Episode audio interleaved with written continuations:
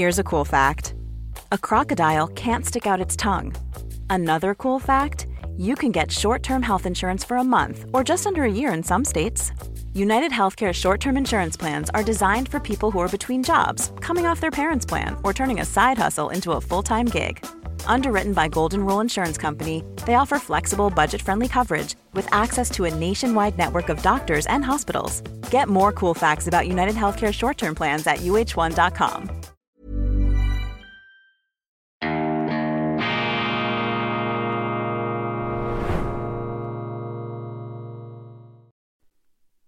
Grüezi miteinander, ganz herzlich willkommen, meine sehr verehrten Damen und Herren, zur internationalen Ausgabe von Weltwoche Daily, die andere Sicht, unabhängig, kritisch, gut gelaunt am Montag, dem 16. Januar 2023. Speziell begrüßen möchte ich unsere Freunde vor allem in Deutschland und in Österreich. Vielen herzlichen Dank, Alexander van der Bellen, der österreichische Bundespräsident, den ich in dieser Sendung auch schon nach Strich und Faden kritisiert habe, zu Recht kritisiert habe, weil er eine unmögliche Rede gehalten hat im Sommer vor der Eröffnung kultureller Festspiele über den Ukraine-Krieg hat er damals äh, aus meiner Sicht unqualifizierte Tiraden, auch einem kulturellen Anlass nicht angemessene Tiraden von sich gegeben. Jetzt allerdings hat er sich in meinen Augen großes Lob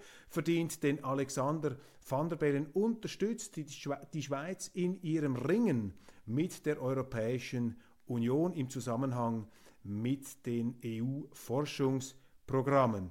Die Situation ist, dass die EU die Schweiz aus meiner Sicht grundlos diskriminiert, dass sie unsere Hochschulen ausschließt von diesen EU-Programmen, damit auch die Studenten und die Professoren und die Lehrbeauftragten.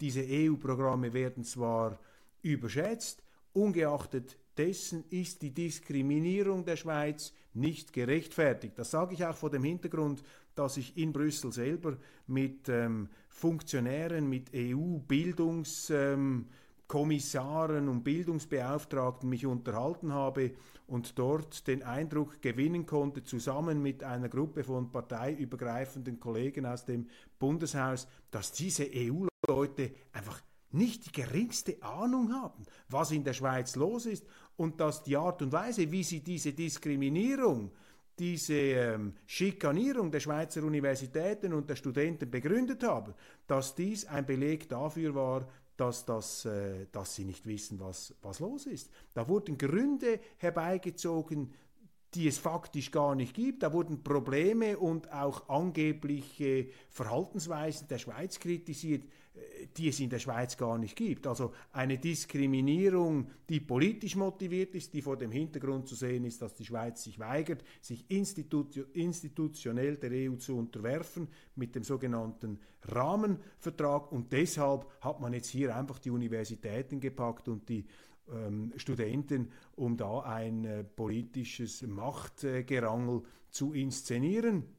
Bis jetzt war die Schweiz sehr, sehr allein in ihrer Kritik an der Europäischen Union. Nun also Unterstützung von Seiten Österreichs, von Seiten des österreichischen Bundespräsidenten. Das ist eine aus schweizerischer Sicht sehr lobenswerte Intervention und äh, ich glaube, ich bin nicht der Einzige, der sich da anerkennend und auch äh, mit einem Dank an den österreichischen Bundespräsidenten wendet. Bernd Hilgenberg aus Andernach-Eich hat mir ein wunderbares Geschenk gemacht und er ist für mich ähm, der wandelnde Beweis dafür, was für großartige Zuschauer ich in ihnen habe, was da an Aufwand ähm, geleistet wird, um mir eine Freude zu machen. Das ist umwerfend. Ganz, ganz herzlichen Dank, lieber Bernd. Ich enthülle gleich, was Sie mir geschickt haben. Ich zitiere zuerst aus Ihrem Brief. Lieber Herr Köppel, ich möchte mich bei Ihnen ganz herzlich für Weltwoche Daily bedanken. Ich kann kaum ermessen, welch ein Aufwand es ist, diese Sendung täglich vorzubereiten. Neben dem frühen Aufstehen wird sicher auch sonst viel zu tun sein, das stimmt. Für meine Frau und mich ist Ihre gute Laune Programm aus dem Studio für fortschrittliche Meinungsbildung zu einem täglichen Ritual geworden. Ja, fortschrittliche Meinungsbildung, auch ein guter Slogan, den ich hier übernehmen könnte. Für die viele Mühe, die Sie sich machen, ähm, wollte ich Ihnen etwas schenken, was man nicht kaufen kann. Hierzu habe ich Ihnen ein Küchenmesser aus einer alten Blattfeder gemacht. Es ist ein Integralmesser, das heißt Klinge und Griff sind aus einem Stück. Das Messer ist durch die Integralbauweise schwerer als andere Messer, da der Griff komplett aus Metall ist. Dafür ist das Messer sehr scharf. Ich habe mich nach dem Schärfen direkt geschnitten. Seien Sie also vorsichtig. Ich hoffe, Sie haben viel Freude mit dem Messer und denken beim Gebrauch daran, wie wichtig Ihre Arbeit für uns ist. Nochmals vielen Dank für Ihr Engagement sowie die kompetente und sympathische Moderation. Mit freundlichen Grüßen, Bernd Hilgenberg. Lieber Bernd, ich danke Ihnen ganz, ganz herzlich und auch Ihrer Frau für dieses Geschenk und für dieses Messer, das ein Meisterwerk ist. Ich halte das hier einmal in die Kamera. Sie sehen, das ist aus einem Guss, das ist aus einem Schnitt, das ist ein handwerkliches Kunstwerk und was dem Ganzen dann auch noch die Krone aufsetzt, lieber Bernd, Sie haben da ja noch Gravuren vorgenommen mit dem Original Weltwoche-Logo, die Weltwoche Daily, kritisch und gut gelaunt und auf der anderen Seite handgemacht für Roger Köppel von Bernd Hilgenberg aus Andernach-Eich. Lieber Bernd und auch Ihre hochgeschätzte, unbekannte Gattin, ich danke Ihnen von Herzen. Das ist fantastisch und dieses Messer werde ich jetzt nicht in meine Küche nehmen zu Hause, sondern dieses Messer wird hier im äh, Studio für fortschrittliche Meinungsbildung einen Ehrenplatz haben. Und ich werde versuchen, mit diesem Messer jetzt sinngemäß die Themen und die Aktualitäten skalpellartig zu zerlegen, zu filettieren in leicht verdauliche und hoffentlich korrekt zurechtgeschnittene Happen und Stücke und Einzelteile zu zerlegen, zu zerschneiden. Vielen, vielen herzlichen Dank. Wenn wir schon bei den Zuschriften sind, möchte ich noch erwähnen von Olaf ein E-Mail.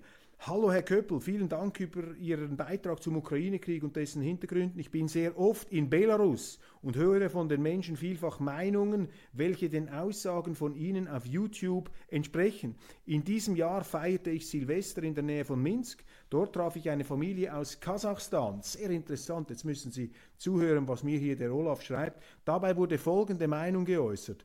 Kasachstan ist noch korrupter, als es die Ukraine war, ist man kann nur in Almata oder Astana einigermaßen leben.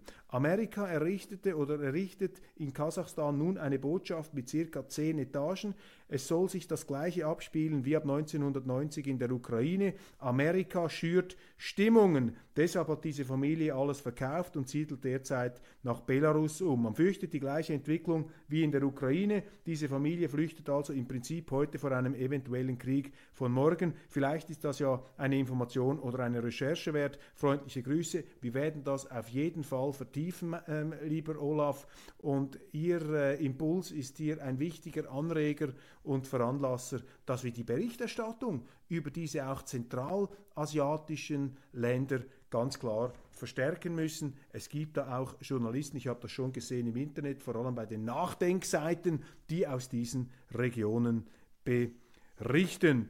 Dann ein Dieter, ebenfalls aus Deutschland, aus Hamburg. Er schreibt mir ganz interessant das Konzept der 15-Minuten-Stadt Hamburg. Bis 2040 soll dies Hamburg als erste Stadt verwirklichen. Das Prinzip klingt gut. Alle wichtigen Geschäfte wie, Bank, wie Bank, Post, Arzt, Apotheke, Lebensmittel etc. sollen innerhalb von 15 Minuten Fußweg erreichbar sein. Was verschwiegen wird, die Anbieter werden von der Kommune ausgesucht, das hebelt jede Marktwirtschaft aus und führt zurück in den Sozialismus. Zudem kann es sein, das Betreten eines anderen Sektors von einer Erlaubnis abhängig zu machen mit dem Argument, unnötiges CO2 zu vermeiden. Es ist der Traum der Grünen, totale digitale Überwachung, ähnlich wie in China oder sogar noch schlimmer.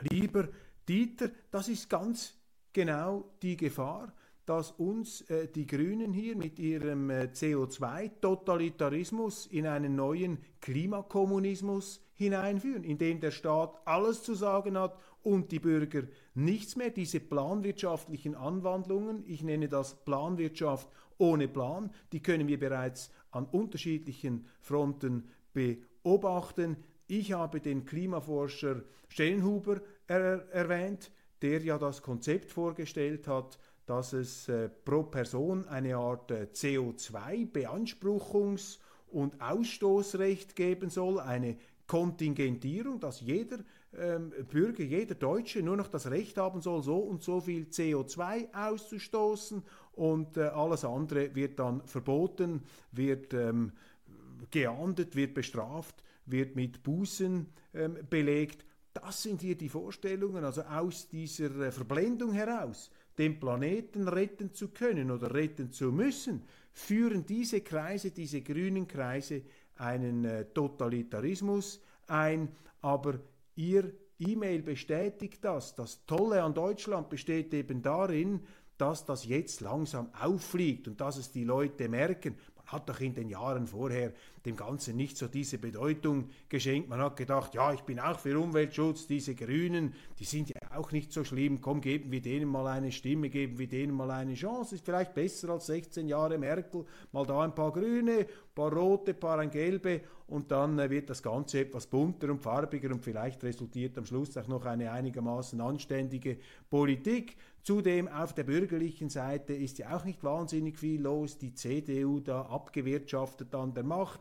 Die AfD, der äh, ist man noch nicht so ganz äh, grün, äh, um das Wort hier zu verwenden. Der misstraut man noch etwas. Es ist eine junge Partei, auch eine Partei, die da zum Teil auch Töne in den deutschen Diskurs hineinträgt, die man nicht so schätzt. Jetzt, ich sage mal, in der breiten Mitte. Also hat man mal den Grünen und den Roten und da den Liberalen als Gegengewicht ähm, einen, äh, einen Ball zugespielt. Jetzt allerdings in schwierigeren Zeiten kommt der Realitätsschock und immer mehr Deutsche merken, das geht nicht auf. Sie beschäftigen sich wieder intensiver mit der Politik, das beobachte ich auch und das ist das ähm, Erfreuliche und Ihr Mail zeigt mir, dass eben dieses, Wachs dieses Bewusstsein da ist. Ich habe Ende letzter Woche ja äh, noch darüber gesprochen, dass auch die Umfrageresultate, die jetzt äh, zutage kommen, von einem massiven Vertrauensverlust in die derzeit äh, regierenden Kreise zeugen. Das ist eine sehr, sehr gute Nachricht.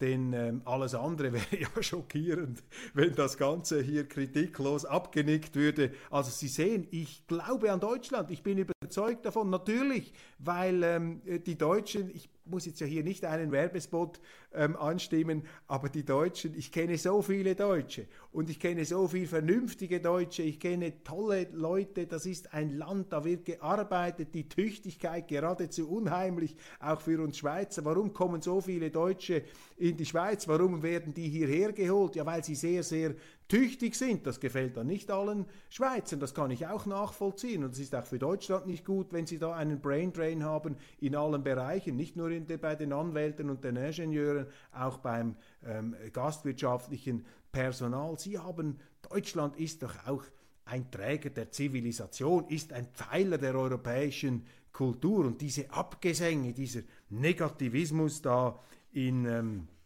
Richtung Deutschland, das kann ich nicht nachvollziehen. Das geht zu weit. Es gibt sehr viele auch jetzt schrille Nachrichtenportale, die prügeln da auf die Politik ein. In einer äh, auch meisterhaften Polemik wird da aus vollen Rohren geschossen auf diese Ampelregierung, dass man sich fast veranlasst fühlen könnte, hier etwas die andere Sicht zu bringen, la Weltwoche. Also wenn alle nur noch auf die Grünen und auf die Roten schießen, da kann ich Ihnen sagen, dann werde ich die also noch verteidigen da aus der Schweiz heraus. Aber ähm, ja, eben, ich beobachte das jetzt. Dieser, äh, dieser, äh, dieser Stress da auf allen Seiten, nicht wahr, von der Opposition her, von den äh, Bloggern, auch auf dem Internet, in den YouTube-Kanälen, da kommt also eine Polemik-Walze, da wird aus vollen Rohren gefeuert, Stalin-Orgeln der virtuosesten Empörung und Polemik, wie es nur die Deutschen und die deutschen Journalisten können, meisterhaft, fast schon wieder bewundernswert. Auf der anderen Seite die Gegenpolemik natürlich jener, die sich um die Wagenburg der Politik geschart und geballt haben, die dann wieder auf die Kritiker zeigen und, das, und sagen, das sind alles Verschwörungstheoretiker und Aluhüte und Nazis und die anderen schießen dagegen. Ja, ihr seid die Nazis. Ein Crescendo, ein ohrenbetäubender Lärm derzeit in Deutschland, ähm, in, der, in der Öffentlichkeit hier ähm, ein, ein Aufeinander einhacken, eine Überdosis an Negativismus, so kommt mir das vor. Und äh, Kritik ist wichtig, Missstände muss man aussprechen, aber man darf Deutschland nicht oder man sollte Deutschland nicht mit dem Bade ausschütten. Man darf das Kind nicht mit dem Bade ausschütten, um Himmels Willen. Es gibt ja nur ein Deutschland. Ihr dürft jetzt nicht das auch noch kaputt machen und kaputt reden. Das wird auch nicht gelingen. Deutschland ist stärker, als man meint. Sieht übrigens auch die Wirtschaft. Ähnlich wie in der Schweiz. Widerstandsfähig trotz den größten Dummheiten in der Politik, trotz den größten ideologischen Verwirrungen und Verirrungen. Ich habe ja an dieser Stelle auch schon mal den Europapark Rust erwähnt. Unglaublich, wie diese badischen Unternehmer, diese Familie Mack, die ich gut kenne und ich kenne auch diesen Europapark, wie Sie vielleicht auch, und deshalb ist mir dieses Anschauungsbeispiel geläufig, aber es gibt noch viele andere KMU-Betriebe in Deutschland, die das ähnlich gemacht haben, wie dieser Europapark, gerade auch durch die Covid-Pandemie. Das ist ja der Höllensturz für so ein Unternehmen, wenn sie plötzlich zumachen müssen. Die haben massiv investiert, die sind mit Bravour äh, da durchgekommen, haben gleich wieder alle Preise abgeräumt, haben selbstständig, ohne groß darüber zu reden, haben sie ähm, auch ihren ganzen ähm, Energieinfrastruktur, ähm, haben sie ausgerichtet, haben sie grüner gemacht, haben sie nachhaltiger gemacht. Nicht indem man das politisch ausschlachtet, sondern man macht es einfach. Die Unternehmer haben einen Zukunftsglauben, die Unternehmer sind die wahren Idealisten und sie haben in Deutschland so viele tolle Unternehmer, sie haben auch sehr, sehr ähm, fantastische Facharbeiter. Ja, es gibt Missstände. Und wenn ich Deutschland anschaue, dann beobachte ich eine Orientierungslosigkeit, die eine Folge jener politischen Fehler ist, die man gemacht hat in den Überflusszeiten der Ära Merkel. Jetzt können natürlich alle mit dem Finger auf äh, Frau Merkel zeigen, aber ich als Schweizer Demokrat sage dann, ja, wer hat denn diese Regierung gewählt? Das sind ja die Deutschen selber. Das ist die Demokratie. Dann äh, ist man vielleicht auch als Wähler manchmal zu oberflächlich und zu leichtfertig und denkt, ja, ich gehe gar nicht wählen oder ich lasse die einfach mal machen. Aber wenn dann etwas nicht gut ist, dann kommen alle und machen die Faust im Sack und zeigen mit dem Finger auf die da oben. Dabei müsste man sich auch selber an der Nase nehmen und sagen, ja, wieso habe ich dann nicht die anderen gewählt? Warum habe ich nicht zehn andere Deutsche ähm, davon überzeugt, dass sie vielleicht andere Politiker nach Berlin schicken sollen? Also sie haben eine Orientierungslosigkeit ähm, in der Folge dieser äh, Überflusspolitik mit Goethe, nichts ist schwerer zu ertragen als eine Folge von guten Tagen. Die größten Fehler in Unternehmen werden immer im Erfolg gemacht und in der Politik auch. Wenn die Politiker zu viel Geld haben, ja, dann werden sie übermütig, dann fangen sie an, ähm, den Interventionismus ähm, bis zum Exzess hochzutreiben. Und das hat Frau Merkel natürlich gemacht. Die ist auch machtdekadent geworden. Die hat gar keine glaubwürdige bürgerliche Politik mehr gemacht, sondern die hat nur noch äh, ihre Machtschäfchen da ins Trockene bringen wollen und dann äh, mehr oder weniger die Politik der Linken übernommen. Dadurch ist sie selber an der Macht geblieben. Sie hat auch mit der Oberflächlichkeit des deutschen Wählers, das muss man hier einfach kritisch anmerken, damit hat sie auch spekuliert. Sie hat gesagt, ich bin dann immer noch das kleinere Übel als diese Linken. Sie ist den Weg des geringsten Widerstands gegangen und hat damit auch ihre CDU ausgehöhlt, immer mehr nach links geführt. Und dann passiert das, was in der Demokratie passiert, dann kommt halt von rechts eine Konkurrenz. Und jetzt brechen diese Merkelschen Fehler, die auch die Fehler ihrer Wähler sind, die da zu wenig genau hingeschaut haben, Diese Fehler brechen jetzt auf im Bereich der Energiepolitik, Energieende. Plötzlich merken die Leute, es fällt ihnen wie Schuppen von den Augen. Das geht ja hinten und vorne nicht auf. Oder die Migrationspolitik, die führt dazu, dass äh, wir massiv importierte Gewalt und importierte Kriminalität haben und in den Medien und in der Politik wollen sie nicht darüber reden, weil man das natürlich vorher alles bengalisch beleuchtet und verharmlost und den Leuten falsch verkauft hat. Sie sehen auch, dass in diesen rot-grünen Städten, diesen rot-grün regierten Städten, dass dort diese Ideologen, die da am Ruder sind, die aber auch gewählt worden sind in Überflusszeiten, dass die dazu beitragen, dass der Rechtsstaat verwildert und verlottert, dass nicht mehr für Ruhe und Ordnung gesorgt wird, dass plötzlich unterschiedliche Maßstäbe da sind, dann haben sie so eine Panikstimmung. Auf der einen Seite lässt man eine Luisa Neubauer bei Lützerath ähm, wirken und wüten, da dürfen dann Molotow-Cocktails und alle möglichen Dinge herumgeworfen werden. Gleichzeitig marschieren sie gegen die Rentnerreichsbürger äh, gleichsam mit der Bundeswehr ein. Äh, ein völlig skurriles Gefühl und ich verstehe, ich kann das nachvollziehen. Das haben sie in Deutschland. Sie haben auch ein Ohnmachtsgefühl momentan, auch Orientierungslosigkeit, auch Orientierungslosigkeit in der Außenpolitik. Da merken die Deutschen jetzt plötzlich, du, wir sind ja gar nicht mehr Herr im eigenen Haus. Wir haben uns da auch in der Hängematte der guten Jahre eingebildet, wir seien ein souveräner Staat, wir sind dann schon noch jemand. Jetzt plötzlich haben wir wieder Krieg, die Wirklichkeit bricht zurück mit Brachialgewalt und plötzlich stellen die Deutschen fest, wir haben ja gar keine Bundeswehr mehr. Ja, sind wir eigentlich ein souveräner Staat? Sind wir ein Protektorat der Amerikaner? Müssen wir da nach der Pfeife der Amerikaner tanzen? Sind wir ein Spielball geopolitischer Interessen, die gar nicht unsere eigenen sind? Viele Deutsche merken jetzt, dass dieses Joint Venture Energie mit Russland, das war ja gar nicht so schlecht. Und jetzt müssen wir da in einen dritten Weltkrieg einsteigen gegen die Russen wegen der Ukraine. Warum genau?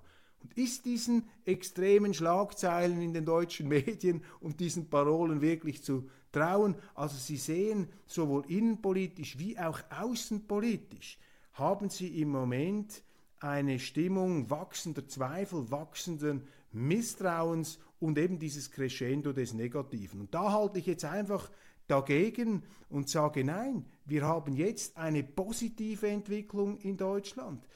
Es ist ähm, gut, dass das jetzt zusammenbricht. Und natürlich, wenn solche äh, Scheinwirklichkeiten sich auflösen, geht das nie ganz ähm, schmerzfrei ab und das gibt Auseinandersetzungen und ich will auch die wirtschaftlichen Verwerfungen nicht verharmlosen. Aber es passiert genau das, was immer passiert in solchen Situationen, in härteren Zeiten, in wirtschaftlich angespannteren Zeiten, kommen die Leute zur Vernunft, werden sie ernüchtert auf unsanfte Art und Weise. Man wird auch an die eigenen Fehler erinnert. Wen um Himmels Willen haben wir da eigentlich nach Berlin gewählt? Was für Leichtmatrosen und Schönwetterkapitäne. Höchste Zeit, dass wir uns jetzt wieder etwas vertiefter mit der Politik auseinandersetzen, dass wir nicht all das glauben, was in den Medien da immer wieder behauptet wird, in diesem Mainstream, was da an Parolen und Anschwärzungen und Verleumdungen abgesondert wird. Die Leute fangen an, sich wieder selber verstärkt für die Politik auseinanderzusetzen.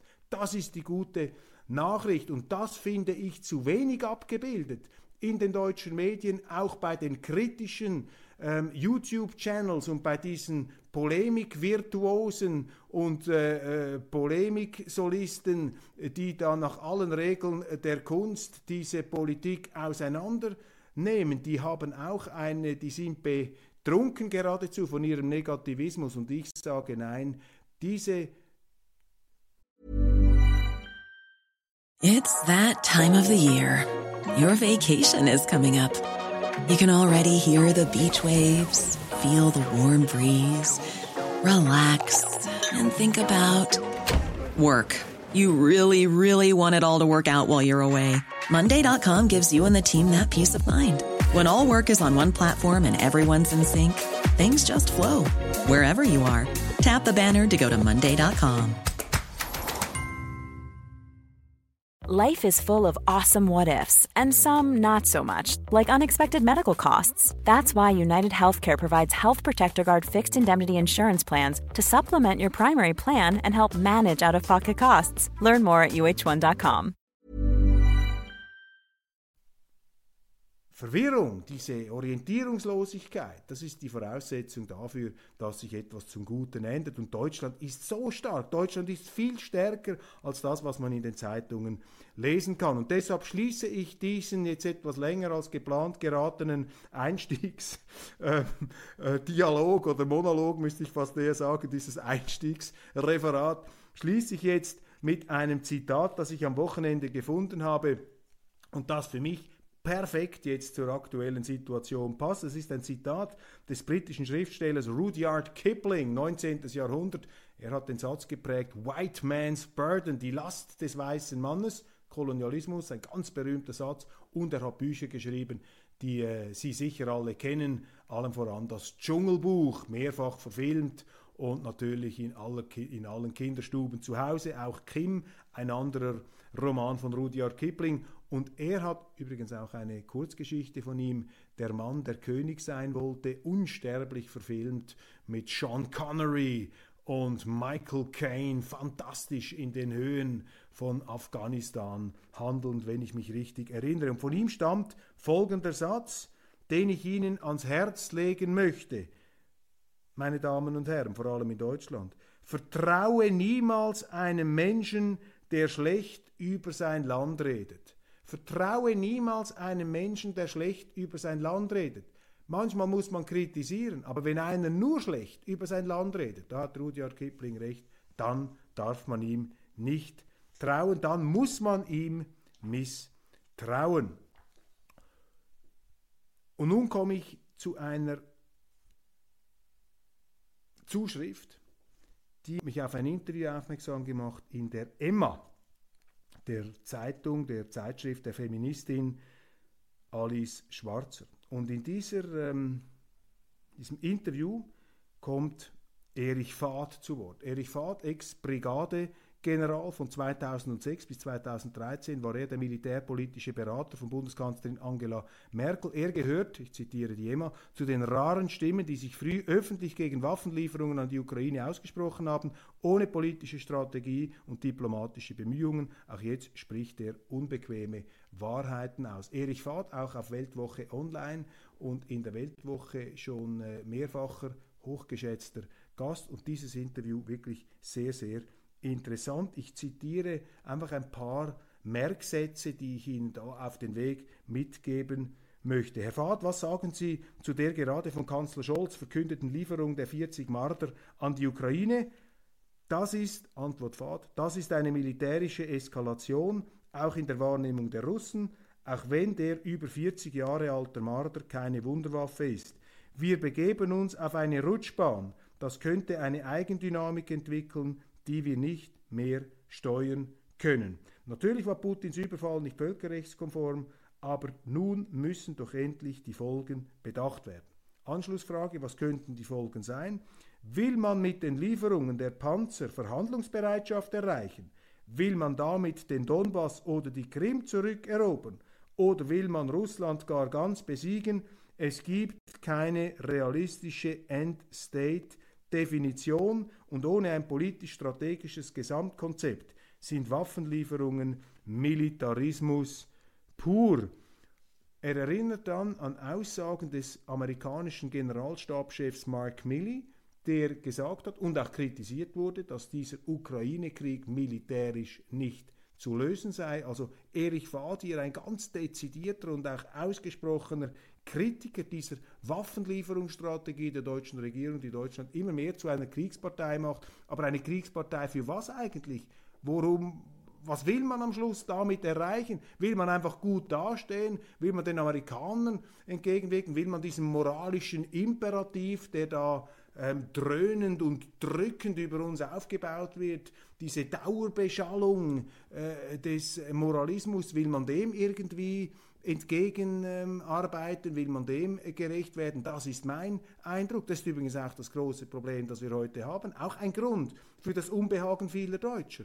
Beim Irakkrieg 2003 hatte ein Gerhard Schröder noch das Rückgrat, den Amerikanern zu sagen, nein, wir machen da nicht mit. Ähm, wir sind mit den Franzosen nicht einverstanden mit eurer Beweisführung. Wo sind diese Politiker heute? Und viele Deutsche spüren doch, wenn man Deutschland und Russland auseinanderreißt, dann ist das nicht im Interesse beider Länder. Es schwächt auch Europa und bei vielen verstärkt sich der Verdacht, dass die Amerikaner das ganz gezielt tun, diesen Keil zu treiben zwischen Russland und Europa, um Russland zu schwächen und Europa zu schwächen, damit die Amerikaner hier weiterhin ungehindert den Ton und angeben und ihre Interessen durchsetzen können. Und da hält ein ähm, Erich Fahd dagegen. Er sagt auch, Mark Milley, der Generalstabschef der USA, habe eine unbequeme Wahrheit ausgesprochen. Wenn man das einfach mit Waffen weiter alimentiert, diesen Krieg, dann sei man wieder in Verhältnissen wie im Ersten Weltkrieg.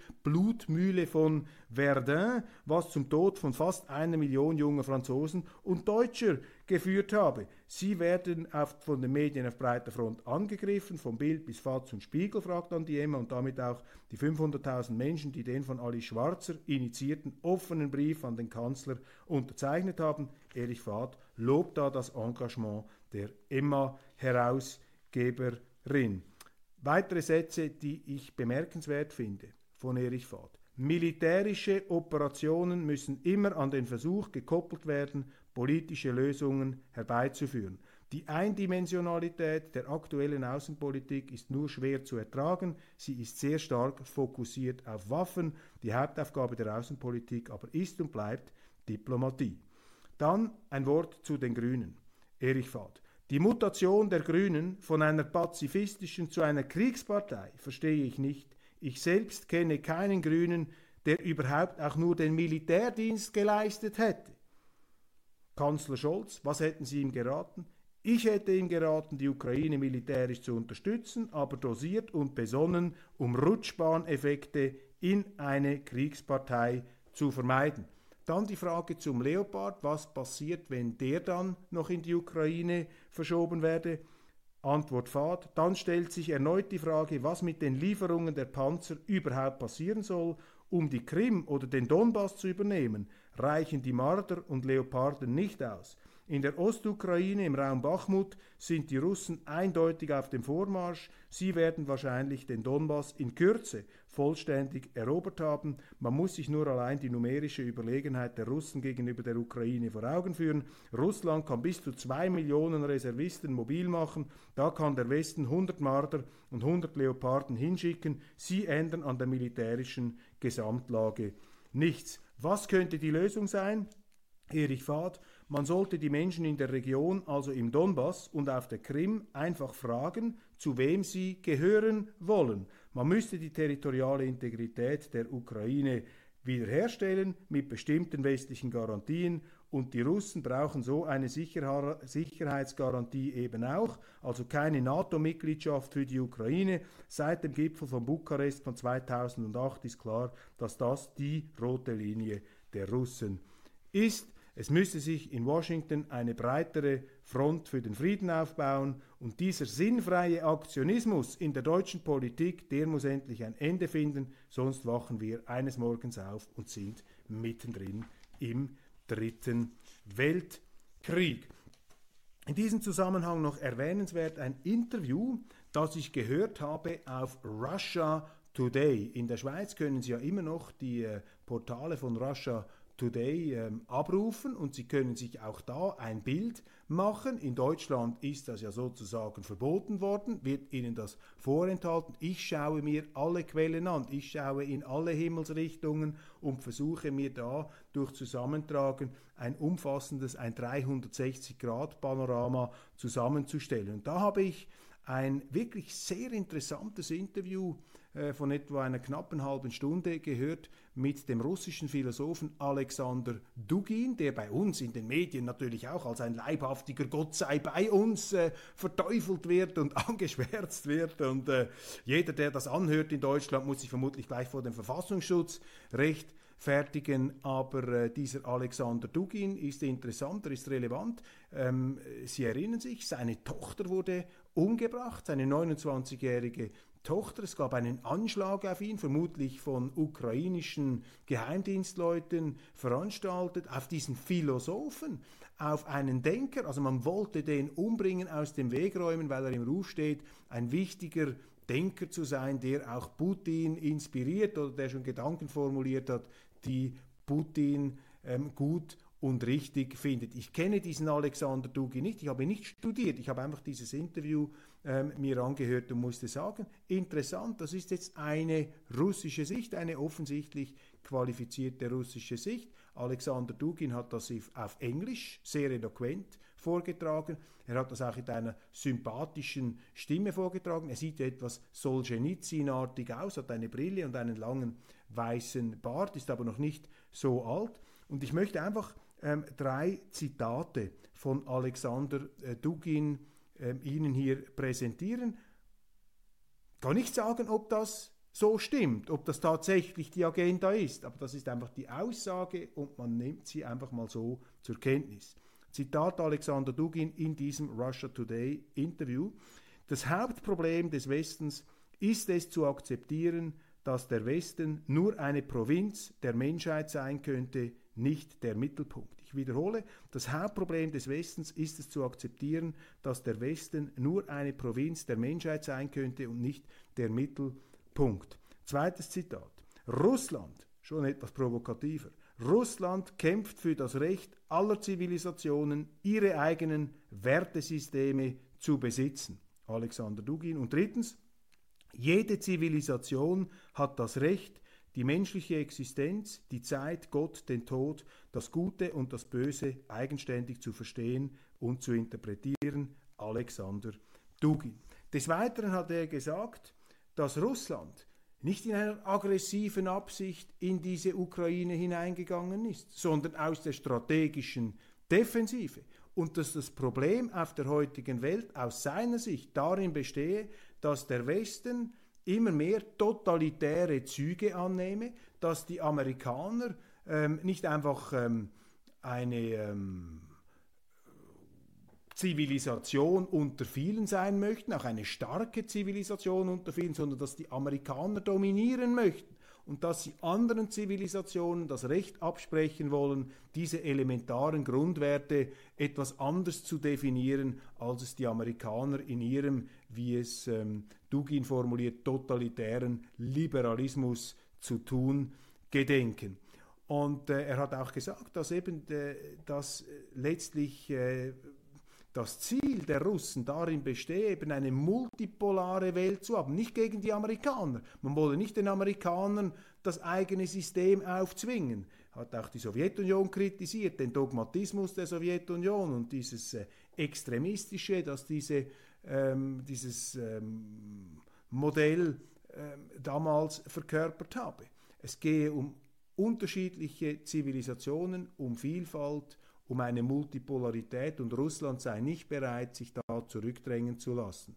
Und äh, ich habe schon andere Interviews mit ihm gelesen und damit verbunden ist natürlich auch das Argument, dass er sagt, dass äh, die Russen in eine unmögliche Situation manövriert worden sein, dass die Amerikaner sich immer militanter an ihre Landesgrenzen da hinein äh, herangedrückt haben und dass man äh, versucht jetzt hat auch mit dieser Ukraine-Politik äh, Russland zu einer Regionalmacht herunterzudrücken, letztlich zu einem Vasallenstaat und dass die Amerikaner nichts unterlassen würden, um Russland zu schwächen, damit eben die Amerikaner dominieren können. Das ist seine Sicht. Ein Robert Kagan, ein neokonservativer Amerikaner, wird eine ganz andere Auffassung haben. Aber ich finde es einfach interessant, dass man eben auch diese Seite einmal hört. Man kann sich ja dann eigenständig eine Meinung bilden. Ja, ich äh, hätte noch ein paar Themen auf Lager, aber aufgrund der äh, fortgeschrittenen Zeit möchte ich es für heute dabei bewenden lassen. Künstliche Intelligenz, die Herrschaft der Maschinen, darüber können wir vielleicht morgen sprechen.